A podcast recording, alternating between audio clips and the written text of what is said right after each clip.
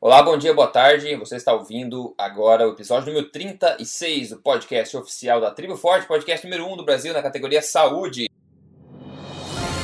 Você está ouvindo o podcast oficial da Tribo Forte com Rodrigo Polesso e Dr. José Carlos Souto, onde assuntos como emagrecimento, saúde, alimentação e estilo de vida são tratados de forma imparcial, doa a quem doer. Para se tornar um membro da Tribo Forte, entre em triboforte.com.br. E hoje, como sempre, o episódio está recheado de alguns assuntos bastante, bastante importantes, recentes também. Hoje a gente vai falar, por exemplo, de diabetes, reversão de pré-diabetes, o que, que, saiu de novo a respeito disso. Vamos falar de proteínas, carboidratos, um pouco mais de alimentação, esse tipo de coisa. E também a gente vai falar um pouco do. Uma coisa interessante, o truque mais fácil existente no mundo, eu acho, para se aliviar o estresse. Olha só, saiu um estudo bastante recente sobre isso. Eu acho que você vai gostar de entender como é que você pode acessar esse poder também você mesmo para baixar um pouco o estresse. Afinal, aqui na Tribo Forte, como você sabe, o nosso slogan, né, nosso moto é saúde, boa forma e estilo de vida. Então, tudo que pode ajudar em relação à alimentação, na saúde, a perder peso, boa forma e também a maneira de viver melhor, com maior qualidade de vida, montando um estilo de vida perfeito para você, certo? Então, ótimo. Então, a gente vai começar agora falando direto. Vou dar bom dia para o Dr. Souto, boa tarde para o Dr. Souto agora, tudo bem? Uh, boa tarde, Rodrigo. Boa tarde, ouvintes. Olá pessoal, tudo bem? Tudo bem? Tudo ótimo? E o assunto de hoje, então, como eu falei, a gente vai começar direto com o assunto principal de hoje, que é a questão do estudo novo, que saiu atual agora, que é um ensaio clínico randomizado, então o nível mais alto de evidência que a gente conhece a respeito de reversão do pré-diabetes. Então a gente vai falar um pouco mais sobre isso, os detalhes sobre isso também. O Dr. Souto está louco para falar sobre esse assunto, eu sei também. Então eu vou introduzir o assunto rapidamente com é, dois parágrafos aqui rápidos sobre esse estudo para você ficar na mesma página e poder acompanhar com a gente. Bom, é um estudo que é, provou que é possível se, se reverter o pré-diabetes, né, ou seja, reverter a glicose no sangue para níveis normais de tolerância de glicose no sangue em adultos obesos com uma dieta mais alta em proteína comparado a uma dieta mais alta em carboidrato. E novamente, esse é um ensaio clínico randomizado. Eles recrutaram 24 pré-diabéticos, homens e mulheres, e depois é, alocaram metade desse grupo para uma dieta que eles chamam de alta proteína, na verdade é 30% proteína, 30% gordura e 40% carboidrato. Então você vê que não é uma dieta muito baixa de carboidrato. E depois o outro grupo, uma dieta que é alta em carboidrato, que eles colocam 15% de proteína, 30% gordura e 50% carboidrato nesse outro grupo. Pra, durante seis meses, né? Ensaio clínico randomizado. Os resultados foram que depois de seis meses, na dieta que eles chamam de alta proteína aqui, 100%, não 99%, pessoal, 100% do, das pessoas que estavam no grupo da dieta de alta proteína reverteram o pré-diabetes, voltaram a tolerar a glicose normalmente. Ao passo que somente 33,3%, né, do, ou seja, um, um terço do, do pessoal da, do outro grupo do alto carboidrato conseguiu é, voltar atrás também e estabilizar o pré-diabetes. Então é só a diferença, né? E, e outros marcadores também de saúde também foram melhorados, como marcadores de inflamação, sensibilidade à insulina, estresse oxidativo, é, de oxidação e, e outras coisas também, porcentagem de, de de massa magra, então outras coisas. Mas o principal foco foi realmente provar que 100% das pessoas que tentaram, fizeram essa modificação, conseguiram voltar atrás o pré-diabetes, reverter essa, essa condição, e foi com uma dieta que a gente vai falar agora no torso, não foi nem assim baixa em carboidratos, na verdade, ela foi aqui com 30%, 40% de carboidratos, olha só. Então, com essa introdução, eu acho que a gente pode aí começar a falar e mostrar para o pessoal qual é a utilidade desse estudo, por que, que ele é importante para o pessoal saber.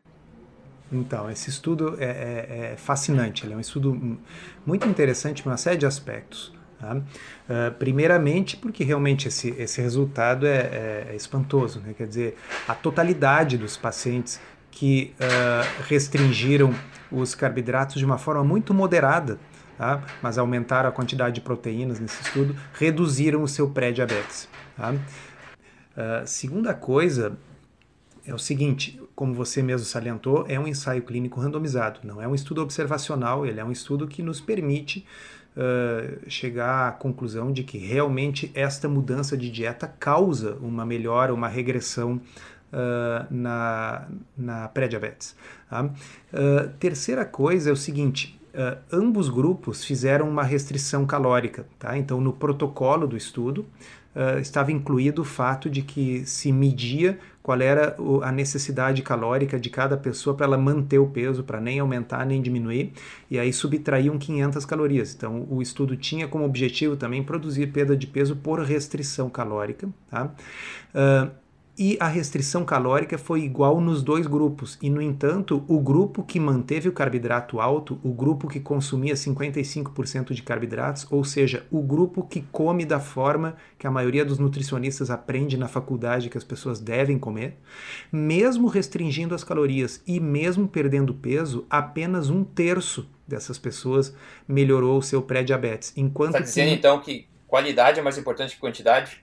Exatamente. É, exatamente. E esse estudo ele foi perfeito nesse sentido, porque ele não era um estudo com um grande número de pacientes, uhum. o que permite que ele fosse muito bem controlado. Tá? Uhum. Ele tinha apenas 12 pacientes em cada braço. Tá? Uhum.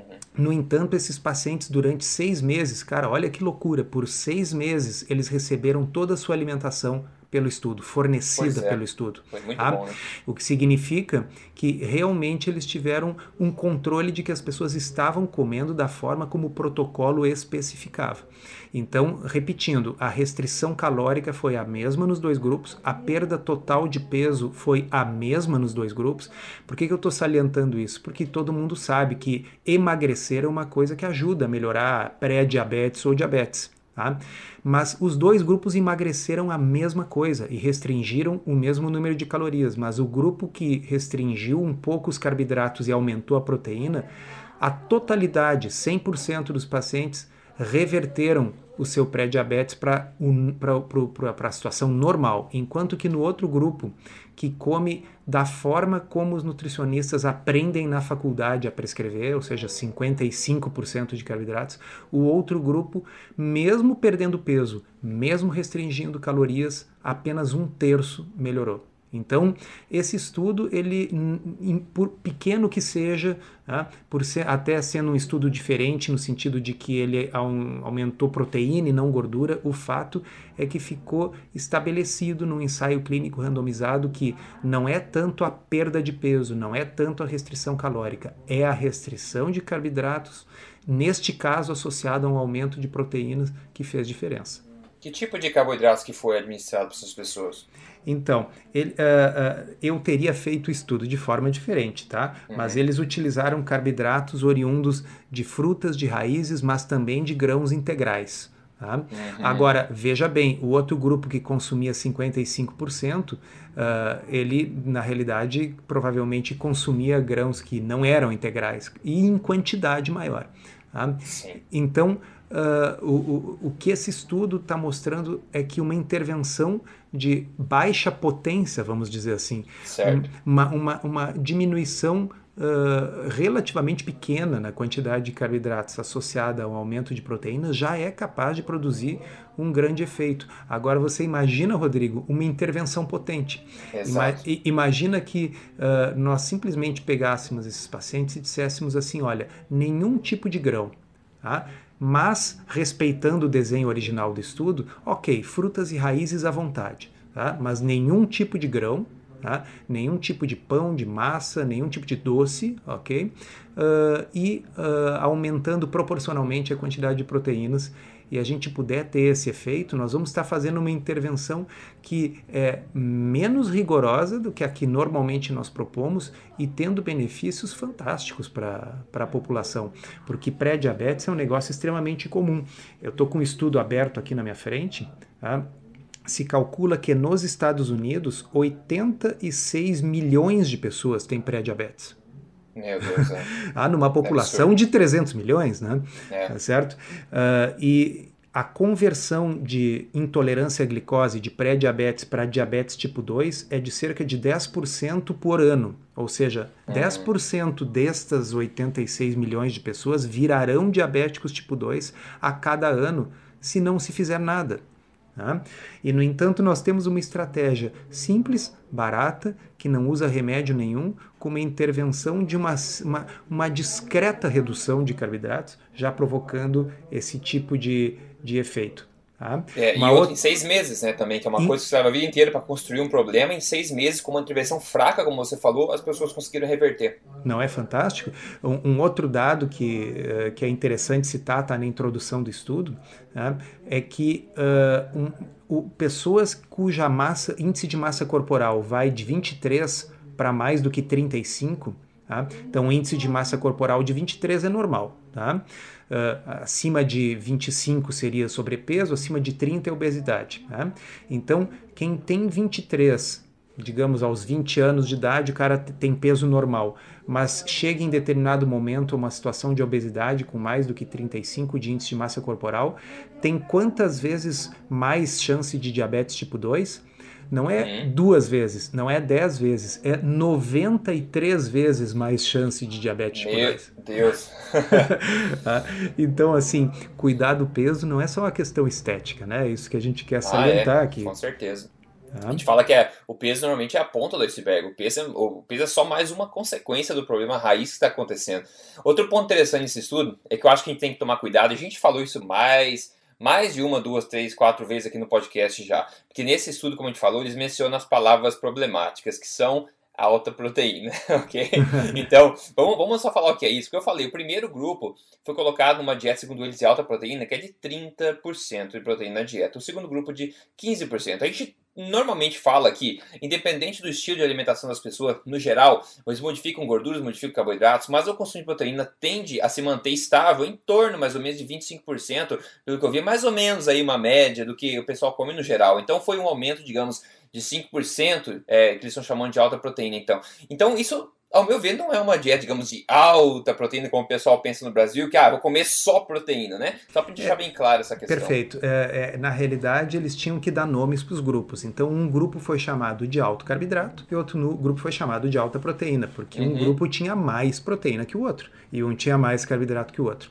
Mas ele é 30% de proteína, isso está sendo dado em percentual, mas é 30% de proteína numa dieta hipocalórica. Então, assim, eles estavam comendo pouca quantidade de comida das quais 30% era proteína. Isso não chega a, a, ser hiperproteico em termos de quantidade absoluta de gramas de proteína por quilo de peso. E, dito de outra forma, 30% de proteína, segundo o que está referenciado no próprio estudo, está no limite superior daquilo que é aceito pelas diretrizes atuais nos Estados Unidos. Então não é uma dieta enlouquecidamente cheia de proteínas, ninguém ali estava consumindo whey protein ou clara de ovo pura. Tá? É, é simplesmente é uma dieta com mais proteína e a outra com menos. Mas eu achei muito interessante o estudo uh, por um, um, um, outro viés também, Rodrigo, que é o seguinte: uh, existem pessoas que têm mais medo de gordura na dieta. E existem pessoas que têm mais medo de proteína na dieta. Tá? E na realidade, quando a gente olha a literatura, todo mundo tinha que ter medo de carboidrato na dieta. Certo, ok? Certo. Porque o, nós temos estudos de low carb com alta gordura e isso mostra resultados excelentes para diabetes. Nós temos agora um estudo de low carb com alta proteína e mostra resultados excelentes para o diabetes. Então, o que funciona para diabetes é restringir carboidrato, essa é a mensagem, ok? Uhum. Carboidrato todo carboidrato que você comer, não importa que seja um pirulito, não importa que seja uma banana, vai ser convertido em glicose no seu processo digestivo. Tá? Se você tem uma doença que se caracteriza por intolerância à glicose, então o pré-diabetes aqui é intolerância à glicose. Esses pacientes foram selecionados porque eles tinham uma curva de tolerância à glicose alterada tinha uma glicemia de jejum alterada, mas não chegava a níveis de diabetes, ok? Então, se você tem uma doença que a forma de fazer o diagnóstico, o critério para fazer o diagnóstico é que essa pessoa tolera mal a glicose, quando ela come algo com glicose, a sua curva glicêmica dá mais alterada do que das pessoas normais, qual é o tratamento? O tratamento é diminuir a glicose na dieta. Então, nós temos, repito, estudos com baixo carboidrato e o que entra no lugar é gordura. Funcionam para diabetes e pré-diabetes. Nós temos estudos como este aqui, com baixo carboidrato e alta proteína. Proteína substituindo o carboidrato que saiu também funciona. Então, se o seu problema é você tem dislipidemia, por exemplo, ok? O sujeito tem uma tendência a ter colesterol muito elevado, tem lá colesterol de 300. Tá? Então ele quer fazer uma dieta de baixo carboidrato, mas quer uh, carregar menos nas gorduras e escolher mais gorduras insaturadas, porque ele quer ajudar a controlar naturalmente o seu colesterol sem medicação. Então, esta alternativa desse estudo pode ser interessante. Vamos usar mais proteína, menos gordura, as gorduras mais insaturadas. Agora, nós temos um paciente, por exemplo, que tem uh, alguma alteração na função renal, por exemplo, ele é, tem rins policísticos, uma doença hereditária que pode produzir insuficiência renal na vida adulta. Tá? Então essa pessoa tem medo de proteína, ok? Nem vou entrar no, na, na, na, discussão de se esse medo tem base científica ou não, mas ele prefere comer menos proteína porque há a ideia de que isso talvez evite que esse rim vá piorar, esse rim com rins policísticos. Ok, então ele opta por uma dieta low carb com menos proteína e mais gordura. O importante é ser low carb. Sim. Exato. Dá para adaptar para todo tipo de caso de pessoas, né? Exatamente. Uh, tem havido uma, uma discussão, quem acompanha os blogs e as postagens dos autores uh, norte-americanos que defendem uh, dieta low carb, dieta paleo, sobre uh, se nós deveríamos reduzir as proteínas ou consumir mais proteínas, etc. E parte dessa discussão se deve ao fato de que as proteínas uh, tendem a aumentar a insulina. Tá? E como a gente sempre fala que a insulina é um hormônio que nós queremos deixar baixo, tá? então talvez uma dieta devesse ser de baixo carboidrato e com proteína moderada e com mais gordura. Essa é uma ideia. Mas esse estudo aqui faz a gente parar e pensar um pouco. Ok? Porque na uhum. realidade o que ele está mostrando é que numa patologia onde a insulina é crucial, que é o pré-diabetes, ok? Na realidade, as pessoas melhoraram a sua tolerância à glicose e a sua sensibilidade à insulina após seis meses de uma dieta com uma boa quantidade de proteína. Então, na realidade, na minha visão, esse estudo é estudo pequeno, ok, mas prospectivo, randomizado e com seis meses, é muito importante para dizer que o fundamental é a restrição de carboidratos, ok? O efeito insulinogênico da proteína uh, não parece ser importante no que diz respeito à, à resistência à insulina, pré-diabetes, diabetes, esse tipo de coisa. Tá? É. Uh, não importa quantos estudos em camundongos mostrem que a resistência à insulina aumenta ou diminui. O fato é, este é um ensaio clínico randomizado em humanos que durou seis meses, no qual a dieta foi toda fornecida pronta para as pessoas para que elas seguissem o protocolo e os que comeram mais proteína e menos carboidrato melhoraram não um pouquinho, eles reverteram completamente até o nível da normalidade total a sua resistência à insulina, tá certo? Eles passaram a ter curva glicêmica normal depois de seis meses. Uhum, não é pouca coisa, não. Não é pouca pouco, coisa. É outro, outro takeaway que a gente tirou desse estudo aí. É, você falou interessante sobre medo, né? Medo de macronutrientes diversos. É interessante também pensar que a gente tem proteína, gordura e carboidratos, mas a gente, a gente gosta também de falar naquela divisão entre alimentos de verdade, a gente chama comida de verdade, alimentos de verdade, e substâncias comestíveis, que é uhum. é basicamente o que é inventado, refinado, processado, modificado. E se a gente for ver, a categoria onde a gente encontra mais substâncias comestíveis é os carboidratos, né? É, exatamente. É que assim, o, o, o carboidrato é o. Uh, uh, uh, eu não me lembro onde é que eu li isso, Rodrigo, mas me marcou assim que num, numa caixa de cereal matinal Uh, o, no, acho que era 97%, uma coisa assim, do custo é a embalagem. Né? Caraca! então, então, então, a farinha é tão barata que é. Aquela coisa que tem lá dentro, quer dizer, uh, flocos de milho com açúcar, que é uma coisa uhum. extremamente barata e na realidade dentro, da, uh, dentro de uma caixa dessas tem assim normalmente 300 ou 400 gramas que 300 ou 400 gramas de, de cereal é um negócio que custa centavos, né? É, você paga pelo, pelo marketing, pela Então, assim, uh, por, por esse motivo que a, a, os, alimentos, os alimentos, não, as substâncias comestíveis, né, em geral são carboidrato do pior tipo, porque é a coisa mais barata. Quando, quando o critério é preço, não tem para ninguém, né? Com certeza. E isso não só nas comidas, né, pessoal? Ontem, inclusive, eu fiz um, um ao vivo no Facebook lá falando que saiu na, na revista suplementação desse mês. Saiu uma matéria hum. comigo lá onde eu participei falando sobre sucos de caixinhas, refrigerantes, etc. E se a gente for ver, esse é mais um tipo de carboidrato e muito comum, né, pessoal? Qualquer tipo de bebida adoçada. Se é suco de caixinha, não tem nada a ver com o suco da fruta mais, né? Não adianta, ah, mas o suco, a, ca a caixinha do suco é verde, então deve ser bom. Não, não é, né? Água de coco também é outra coisa. Você olha, água de coco, legal saudável, né? Nem você olha os ingredientes, tem mais de um. Tem que ter um ingrediente, que é água de coco, né? Normalmente tem mais de um. Então, sem contar os refrigerantes, não importa se é zero ou não. Esses, e são carboidratos também. Então, a gente tem que tomar cuidado não só na, na alimentação dos sólidos, mas também nas bebidas. E, novamente, são carboidratos. Né? Rodrigo, tem um outro resultado muito interessante, muito importante desse estudo, gente não pode esquecer. Eles mediram uhum. a composição corporal das pessoas no início e no fim do estudo. Mediram com uh, a, o DEXA, com a, com a máquina de Sim. densitometria, que é talvez o método mais preciso para mensuração uh, do ponto de vista prático em pesquisa. Mais preciso do que isso, teria que fazer aquelas coisas de pesar as pessoas dentro da água e etc. Submersão, é, tá? exato. Bom, uh, e o que, que eles mostraram? Ambos grupos perderam peso, ok? Ambos grupos, porque ambos fizeram restrição calórica. Mas o grupo de alto carboidrato perdeu uma parte de gordura e uma parte de músculo, ok? Uhum, Enquanto uhum. que o grupo de alta proteína perdeu só gordura e ganhou músculo. Uhum, tá? Muito bom. Então, assim, é muito importante, pessoal, porque assim, tem uma lenda urbana que corre por aí e que é que nem galinha que corta a cabeça e continua andando, sabe? Continua é, assim, a, tá morta, mas não, não parece que não, não, não cai, continua andando. Que nem rabo de lagartixa Exatamente. Você... Então a lenda urbana é a seguinte: de uma dieta de baixo carboidrato você irá perder músculo, irá perder massa magra.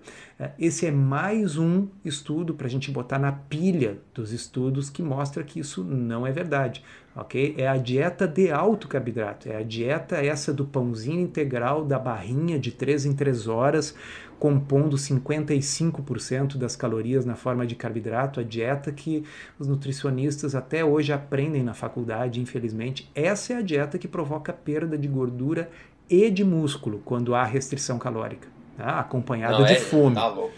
É, é, de, é de chorar sentado ao, ao, ao, ver que o pessoal acha que músculo é construído de carboidrato e não de aminoácidos, que é a única coisa que constrói coisas no corpo é proteína. Exatamente, assim, ó, carboidrato a gente pode fazer algumas coisas na vida. Tá? A gente pode fazer com carboidrato amido, se a gente for uma planta.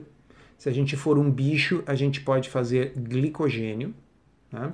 A gente pode fazer muco, né? Então aquele muco que sai do nariz da gente, aquilo é feito de carboidrato. Tá? Em termos de comida, a gente pode fazer doce, pode fazer pirulito, algodão doce, mais uma vez amido em todas as suas permutações, arroz, batata, tá? Essas coisas a gente pode fazer. Agora, músculo não é feito de açúcar. Tá? É. músculo não é feito de amido tá certo? Vocês nunca vão ver uma batata se contraindo e pulando. é, exatamente. Então, assim, as plantas, elas, elas não, não se mexem normalmente, tá certo?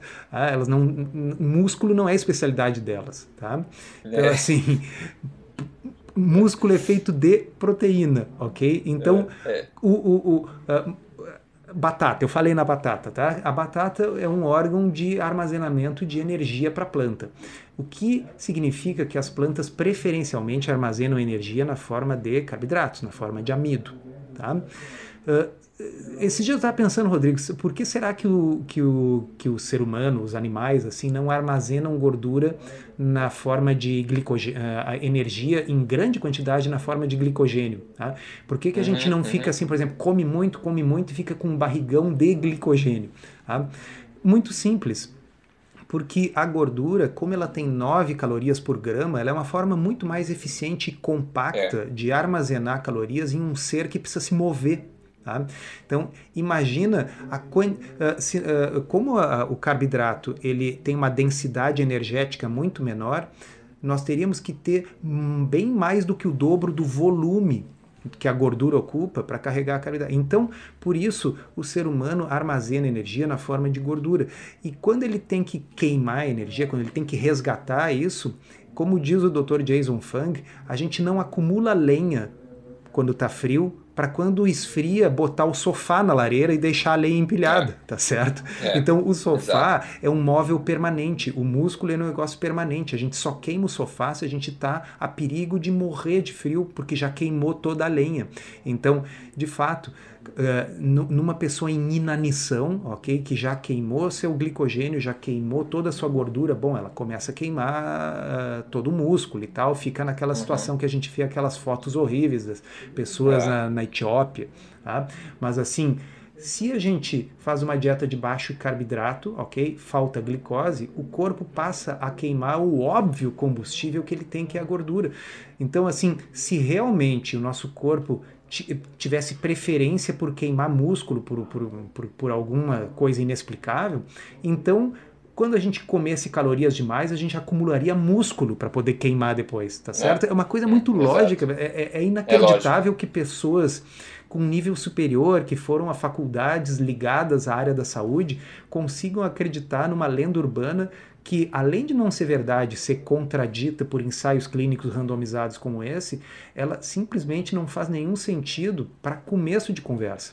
Uh, é. Existe um, um, um, uma coisa chamada análise bayesiana. Tá? O Bayes era um, um um estatístico do século XVIII, se não me engano, ok? Uh, e, e, e, que ele dizia o seguinte: a gente tem que computar nas probabilidades uma, a plausibilidade de alguma coisa, tá certo? Então, assim, por exemplo, uh, se, se eu tenho uma, uma hipótese completamente improvável porque absurda, tá certo? Tá?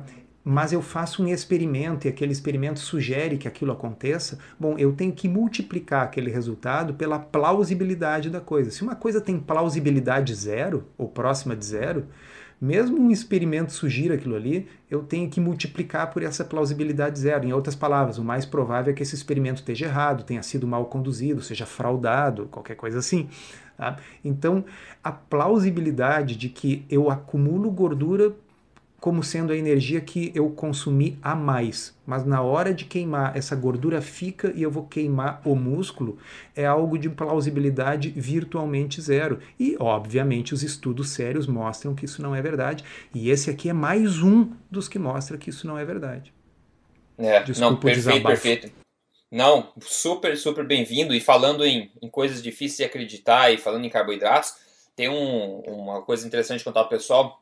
Tem a, o que eu vi no, no, Twitter lá, tem uma caridade no Reino Unido chamada Heart UK, né, Coração no Reino Unido, que é uma organização non-profit de, de, caridade, tá? Que eles colocaram, enfim, uma organização de proteção ao coração, saúde do coração, né, pessoal? Saúde do coração, eles se chamam de a caridade do colesterol, digamos. Então, toda voltada à saúde do coração, eles colocaram um Twitter, né, dizendo o seguinte: para um café da manhã saudável para o coração, tente o Cheerios, né? Tente o Cheerios, ou seja, aquele, aquele sucrilhos matinal de aveia, não sei o que, com berries, né, com sabe, frutas e iogurte. Eles colocaram isso, colocaram hashtag, né, mês do colesterol nacional, não sei o que, no, no Reino Unido. Resumindo, essa caridade então postou um, diretamente sugerindo que o pessoal coma sucrilhos com iogurte e frutas no café da manhã como uma opção saudável de café da manhã. Agora, o mais legal é ver o Dr. Assim Malhotra, que é nosso, uma das pessoas que a gente gosta muito, né, Dr. Yeah. que é cardiologista do Reino Unido, super respeitado, ele comentou sobre isso, falou assim, a captura corporativa de uma caridade respeitada, it's a bloody disgrace, né? É uma porcaria de uma desgraça que isso está acontecendo. Olha que absurdo. Então, só para contar o detalhe, essa caridade colocou o arroba no, no Twitter quando menciona diretamente a outra empresa. Eles mencionaram, para uma dieta saudável coração, tente o Cheerios UK, que é a empresa específica de sucrilhos, a maior do mundo, acho que é o Cherries, né? O pessoal que mora na América do Norte deve conhecer, não sei se é no Brasil. Então, uma propaganda deslavada, né? Como se fosse a, a polícia divulgando bandido, né? Praticamente. É, a coisa mais caridosa que esse pessoal devia fazer era deixar de existir, né? Era fechar as portas, né? Seria uma coisa caridosa. Isso sim. Assim, Seria certo. Uh, é aquela coisa, né? O pessoal tá, tá na mesa, divide a cama com a indústria. Né? Então, assim, normalmente quando você divide a cama com alguém, acaba tendo uns interesses comuns e tal. E, e então, uh, o, de, a, a, coisa ética a fazer seria que qualquer uma dessas uh, instituições sem fins lucrativos, né? uh, primeira coisa que eles deveriam botar assim já no seu Uh, marco institucional, ok? É nós não aceitamos doações é. uh, da indústria alimentícia. Tá? Exato. Porque nenhuma doação uh, é, é, é, gratuita, tá certo? É que, nem, é que nem doação política. Alguém acredita que uma empresa doa dinheiro para um partido ou para um político sem nenhum interesse? Ok? Uhum, Alguém já ouviu falar é. em Operação Lava Jato, essas coisas? Né? Então, assim, não existe doação desinteressada, tá certo? Aliás, agora andou vazando no, no uh, nesses e-mails vazados pelo Wikileaks da campanha da Hillary que a Coca-Cola andou doando um dinheiro grosso e tentando influenciar fortemente a Hillary para que ela trabalhasse contra as taxações dos refrigerantes. Né? Então, nós até falamos no outro uh, podcast que, assim, bom, eu até, eu, eu, Soto, questiono, assim, a, a, se, se, se, o governo deve ficar se metendo em taxar ou não taxar essas coisas, mas, assim, não vem ao caso. O que vem ao caso é que a Coca-Cola doou milhões para Hillary, ok? Uh, para que ela seja contra a taxação dos refrigerantes. Então, provavelmente a, a Hart UK recebeu um bom dinheiro uh, para uh, fazer propaganda do Sherry's, né? Então, e, e, e, veja bem, Rodrigo, de fato, se você fizer um café da manhã com Sherry's, eu acho que o seu colesterol vai diminuir. Tá? É. E hum. o, o que é irrelevante, tá certo? Pra, nós já sabemos que a manipulação do colesterol através da dieta não tem nenhum impacto em doença cardiovascular, isso está demonstrado em vários estudos prospectivos, randomizados, em meta-análises, isso é sabido, isso é pacífico em 2016 ok? Mas, como nós acabamos de mostrar nesse estudo aqui, sim, comer sucrilhos com um, leite desnatado e frutas no café da manhã aumenta o seu risco de diabetes. Você vai ser um desses pré-diabéticos que 10% a cada ano tem um risco maior de se converter em diabético tipo 2. E as pessoas vão morrer do que? A grande maioria do coração, tá certo? Então, assim, hoje, 2016, tá? A, a, o maior problema que leva as pessoas a morrer do coração é o fato de elas serem obesas, pré-diabéticas, diabéticas, sedentárias, todas as acima. Uhum. Mas olha que interessante, vendo como empresa, né, se fosse o CEO lá da Heart UK, imagina, se todo mundo começar a ficar saudável do coração, eles ficam desnecessários, eles têm que sumir do mapa. Então eles têm que trabalhar para manter a população doente. É como se fosse uma farmácia que conseguisse vender doença também. Seria ótimo é. nessas farmácias conseguir vender doença e já tem o remédio ali também. Olha só que conveniente. É, não, e veja assim, ó, esse tweet especificamente, esse tweet foi tão, tão revoltante, tão, tão bizarro, assim, que, que realmente eu não consigo imaginar que esse seja só por ignorância, tá certo? Esse eu imagino assim, ó, o pessoal do Shares chegou né? e disse assim, é, nós estamos doando alguns milhões para vocês. Vocês têm que, têm que twittar, pessoal, tem, tem que fazer. Aí o pessoal pensa, bah, como é que nós vamos fazer isso? Porque, puxa vida, é Shares, né, cara? Assim, bah, é. tá, tá, foi mal, né? Aí o cara diz, não, olha aqui, ó, faz o seguinte, coloca, aproveita que é o mês do combate ao colesterol, então esse é o café da manhã que vai combater o seu colesterol, tá, tá certo assim? Tá bem importante é receber a grana, né? Então assim, ou é isso, ou é um nível de ignorância uh, uh, tão grande que, puxa vida, acho difícil a pessoa conseguir ter esse nível de ignorância, respirar e twittar ao mesmo tempo, né? Não, não, exatamente. Se fosse tão burro assim, não conseguiria nem respirar sem, pensar, sem ocupar 90% do poder cognitivo. É. Mas olha só que isso aqui veio depois do que aconteceu, ter visto também, que eu acho, não sei se foi na semana passada, que a Associação Americana de Diabetes postou uma coisa similar, sugerindo, não sei se era sobremesa, é uma sobremesa que era boa para diabetes, um negócio assim. E era só, basicamente, era a maior parte da sobremesa Rodrigo, era. Era arroz de leite. A sobremesa arroz era leite, arroz tá? de leite com leite condensado. Pessoal, né, Leite, olha só, então o pessoal caiu em cima. O que eles fizeram? Tiraram do ar. Eles tiraram do ar e pediram desculpa. Essa do Heart UK, não sei se fizeram, mas obviamente eles não viram aquela porcaria que, que a, a, a Ada fez, né? É, assim, isso mostra que realmente uh, a, a, a, quando nós comentamos num outro podcast, acho que foi no penúltimo, uh, sobre aquele estratagema nos anos 60, onde uh, a Associação dos Produtores de Açúcar comprou pesquisadores de Harvard é. para enfatizar os males da gordura e tirar a ênfase dos males do açúcar, nós estamos colhendo hoje aquilo que foi plantado naquela época. As pessoas realmente estão preocupadas de tal forma obsessiva, uh, patológica com, com a gordura, tá?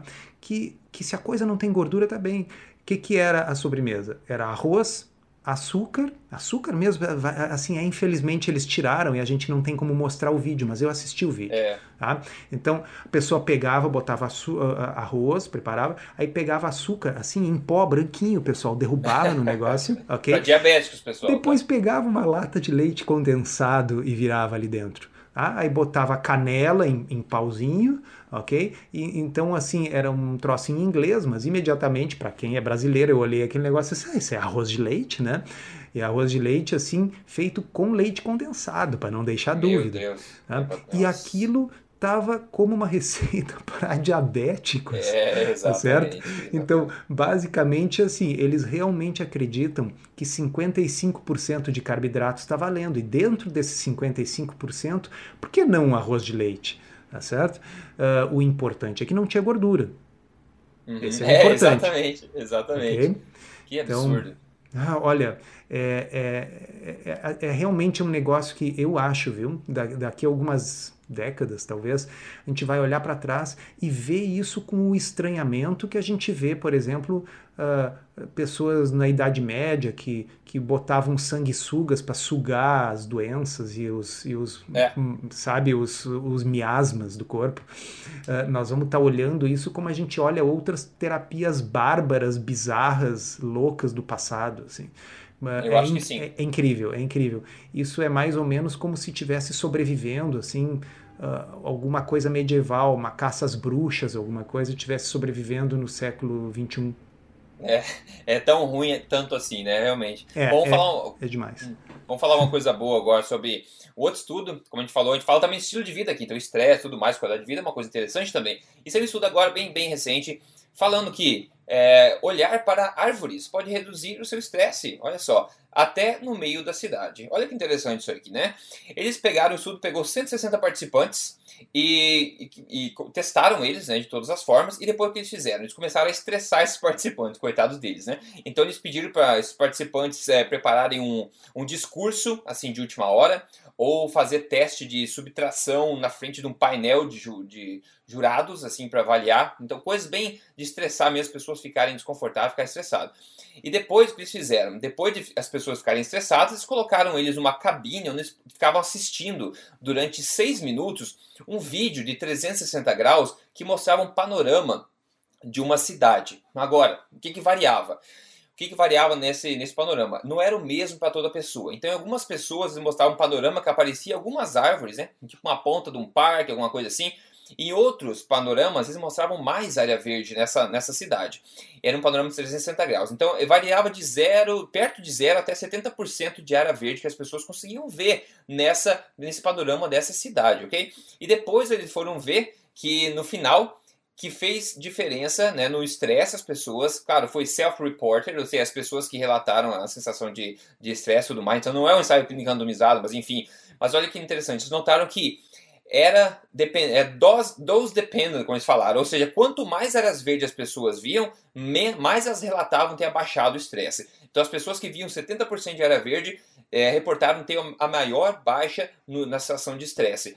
Então pode ver que interessante, mesmo dentro da cidade, nós, seres humanos, condicionados a viver não na cidade, mas sim na, na natureza, quando a gente entra em contato novamente com a área verde, com a natureza, os nossos sensores aí de estresse, nosso nível de estresse tenta baixar naturalmente. O que, que a gente tira de útil disso? Uma simples caminhada no parque, de você olhar para uma árvore, ou a gente fala de abraçar uma árvore, né? talvez seja melhor ainda. De você andar no parque, já te abaixa o estresse naturalmente, porque você está em conexão com a sua natureza né, de ser humano. Então eu acho que é um estudo bacana esse, a gente poder espairar, quando a gente falava, dar uma caminhada no parque, realmente não é só senso comum nesse caso, só lenda urbana, não. Isso realmente tem um fundo de verdade, e esse estudo novo veio para provar isso aí, que eu achei bastante interessante, né? Eu não estava... Uh ah, preparado para isso aí, porque a gente sempre repete para os ouvintes, a maioria das coisas aqui é no, no improviso. Tá? Isso, isso.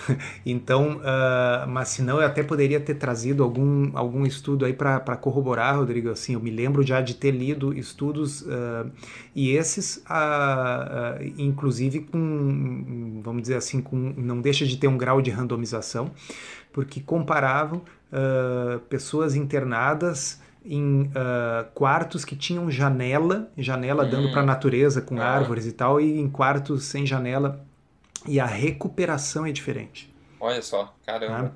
Então, assim, uh, num negócio bem, bem objetivo, né? Então, assim, não apenas uh, o self-reported, aí, que nem nesse caso que as pessoas diziam se estavam se sentindo menos estressadas ou nós estamos falando, assim, recuperação de uh, velocidade, quanto tempo a pessoa precisou ficar internada, melhora em infecções, coisas objetivas.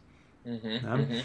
E, então, assim, isso aí não, não, é, não é macumba, assim, é, é, é um troço muito sério.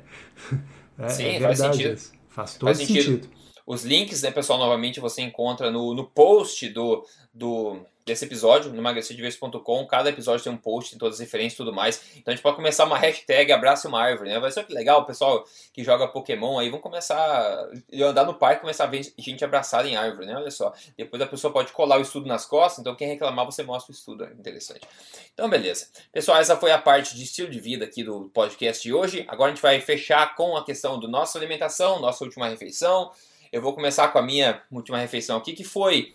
É duas... porque a sua sempre é mais criativa, né? É, nem sempre, né? Nem sempre, mas enfim. Mas essa foi, foi simples. Foi duas delas tiras de salmão, aí feito no óleo de coco, com uma salada à parte, que era uma mistura de espinafre, rúcula, couve de folhas, semente de abóbora e umas goldberries, porque eu adoro a textura da goldberry, e é, secas, né? E sal e azeite de oliva, muito simples. Eu tento no mercado comprar essa eu tenho uns pacotinhos que vem é, salada misturada, já várias espécies, vários tipos de salada misturados aí no e orgânicos, né, que eu tento comprar orgânico sempre. Tem, misturar então fica muito prático você abrir aquilo e despejar dentro de um de uma cumbuca, enfim, fazer tua salada ali rapidinho, rapidinho, fica supimpa, fica muito bom. Doutor Souto, o que, que foi a sua alimentação então? Não, Rodrigo, o de sempre. ah, foi, é, foi, hoje foi bifinho de frango, uh, o salada, ovo. Eu, eu tenho uma teoria, assim, por pior que seja o, o bife, assim, tipo bife de frango, né? não é uma iguaria, né? Vamos combinar, não é um uhum, uhum. filé maravilhoso.